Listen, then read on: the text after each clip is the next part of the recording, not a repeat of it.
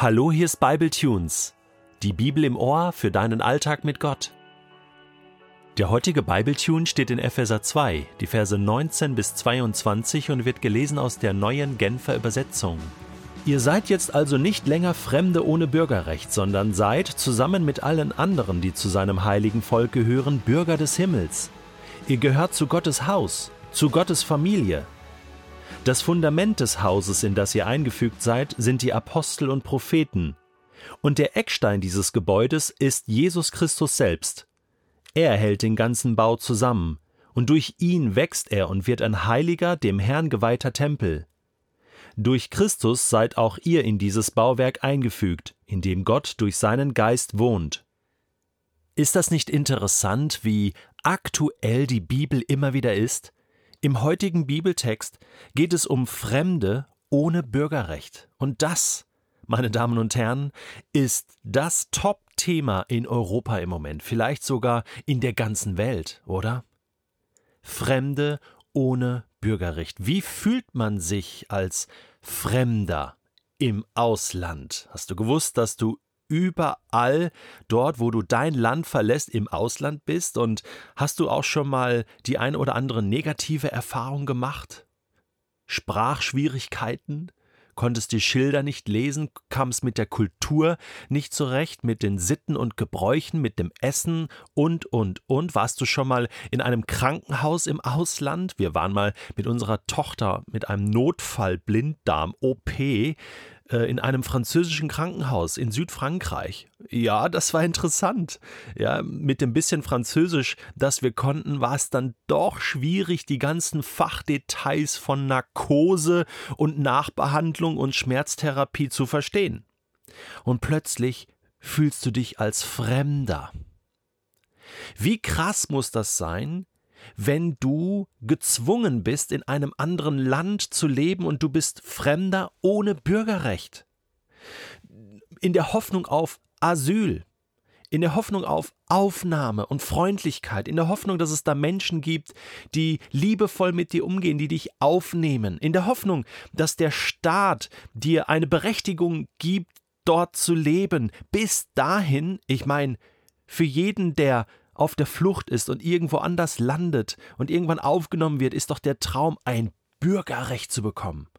Eine Aufenthaltsgenehmigung, einen Pass, wo drin steht mit Stempel, du darfst hier bleiben, du darfst hier wohnen und du hast ein Recht darauf, hier zu arbeiten. Du bist ein Bürger dieses Landes, du kannst hier sogar wählen und, und, und zu 100 Prozent.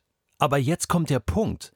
Hast du gewusst, dass es genauso wie es ein Bürgerrecht hier auf der Erde gibt, es auch ein Bürgerrecht im Himmel gibt? Ich meine, das ist wichtig. Das muss jeder Mensch wissen. Das ist wichtiger als irgendein Bürgerrecht hier auf der Erde. Ein Bürgerrecht im Himmel. Bürger des Himmels. Du kannst einen himmlischen Pass bekommen. Nicht nur ein Visum, sondern ein Pass für die Ewigkeit. Das ist Wahnsinn. Und Paulus spricht darüber und sagt, ihr gehört jetzt dazu, ihr gehört zu Gottes Haus, zu Gottes Familie. Eben, wir sind ja nicht nur Bürger, sondern wir sind Kinder Gottes. Und Johannes schreibt in seinem Evangelium Kapitel 1 mal in Vers 14, alle, die Jesus aufgenommen haben, die haben das Recht, Gottes Kind zu sein. Die haben das Recht, zu Gottes Familie zu gehören. Es gibt dieses Aufnahmeverfahren und das läuft so ab, dass du einfach sagst, Jesus, ich möchte jetzt zu dir gehören. Denn Jesus hat alles gemacht, was nötig ist, damit das passieren kann, damit du Kind Gottes werden kannst. Bürger und Bürgerin des Himmels werden kannst. Und dann bekommst du sozusagen einen himmlischen Pass ausgestellt. Ich habe mir in meinem Pass so äh, einen kleinen Vermerk gemacht, ein Symbol, eine Krone reingemalt, um deutlich zu machen, ich gehöre zum König. Ich gehöre zum König des Himmels, zum zu dem Gott, der Himmel und Erde gemacht hat, zum Herrn aller Herren, zum König der Könige. Ich habe einen himmlischen Pass. Und das verändert alles. Wenn dir das bewusst ist, dass du ein Bürger des Himmels bist, dass du einen himmlischen Pass hast, dann verändert das alles. Dann kannst du für dein jetziges Leben hier auf der Erde eine neue, eine himmlische Perspektive bekommen, eine Ewigkeitsperspektive vielleicht. Hast du hier ja gar keine richtige Familie. Oder bist in einer Familie, wo du denkst, warum bin ich in dieser Familie? Du weißt, du bist jetzt schon in einer himmlischen Familie. Du gehörst dazu. Vielleicht bist du im Moment in irgendeiner Form auf der Flucht. Oder du fühlst dich als Fremder oder als Fremde da, wo du bist. In der Schule, an deinem Arbeitsplatz, in deiner Verwandtschaft, in deinem Freundeskreis. Vielleicht ist das so eine Phase in deinem Leben, aber du weißt, du hast einen Vater, du hast Brüder und Schwestern, Menschen, die auch diesen Pass haben, die auch zum Himmel gehören und die dir sagen, du gehörst dazu, du bist nicht allein. Und Jesus, der Sohn Gottes, der dich aufgenommen hat und immer wieder aufnimmt und dich auch festhält, fest in seiner Hand und fest in seinem Arm, der lässt dich nicht los. Der ist mit dir. Was ist das für ein Fundament für dieses Haus, was da gebaut wurde.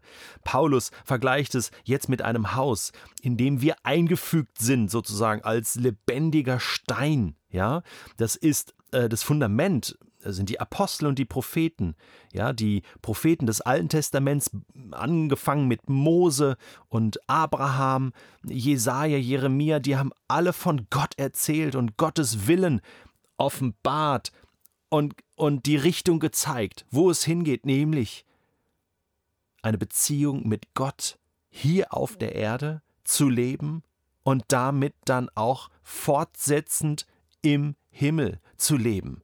Der Eckstein dieses Gebäudes, der alles zusammenhält, der wichtigste Teil sozusagen ist Jesus selbst. Klar, er hält die ganze Kiste zusammen, er ist der Grund und durch ihn ähm, ist dieses Haus eben nicht nur statisch, sondern dynamisch. Es wächst und es ist ein Tempel Gottes, wo Gott wohnt und wir ihm begegnen können.